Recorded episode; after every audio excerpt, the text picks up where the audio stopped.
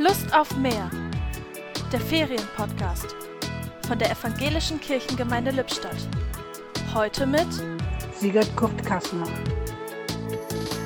Gott, mir fällt eines der moderneren Lobpreislieder ein, in dem die Sehnsucht nach mehr beschrieben wird. Immer mehr von dir, immer mehr. Ich glaube, dass darin ein tiefes Geheimnis liegt.